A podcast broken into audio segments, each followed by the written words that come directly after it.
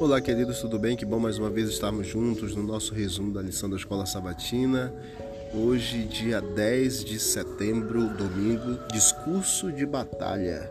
Estude Efésios capítulo 6, verso 10 até o verso 20, você vai ver o grito de guerra que Paulo ele incita aqui exatamente para os combatentes nesse conflito entre o bem e o mal. É importante nós compreendermos que somente no Senhor e no seu poder nos mantemos firmes e seremos vitoriosos também. Paulo concluiu Efésios com um chamado à batalha, instando os crentes a tomar posição contra o mal. Ele começou com uma exortação abrangente, sejam fortalecidos no Senhor, que repetiu com um chamado, vistam-se de toda a armadura de Deus, e depois ele sustentou esse chamado especificando um propósito, ser capaz de se manter firme contra as ciladas do diabo. E conclui apresentando uma lógica, a batalha contra forças poderosas espirituais do mal. E com detalhes, Paulo então refez o chamado à batalha.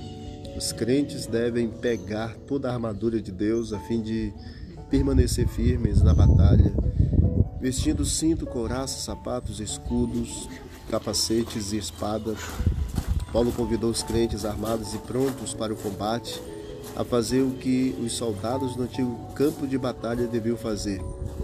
Isso é, eles deveriam estar em oração. Exortações de batalha no Antigo Testamento enfatizavam a ideia de que o sucesso de Israel na batalha não dependia da superioridade de suas próprias armas ou um exército que superava o de seus inimigos. Em vez disso, a vitória acontece na dependência da presença e do poder de Deus. A chave para o sucesso não era a confiança em si mesmos, mas a firme confiança no poder de Deus e em sua provisão para o sucesso.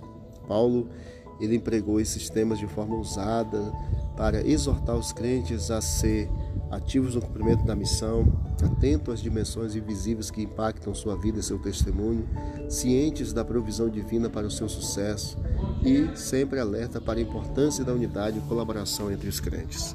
Que Deus abençoe. Nós possamos ter a compreensão de que nós estamos vivendo esse conflito e que o lado que estamos é o lado da vitória, o lado de Cristo. Que Deus abençoe a todos nós em nome de Jesus. Vamos orar.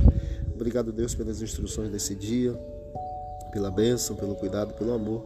Continue, ó Deus, amparando a todos nós, derramando tuas bênçãos, perdoando nossos pecados e nos ajude sempre a estarmos firmes em nome de Jesus. Amém. Deus abençoe a todos e vamos que vamos para o alto e avante.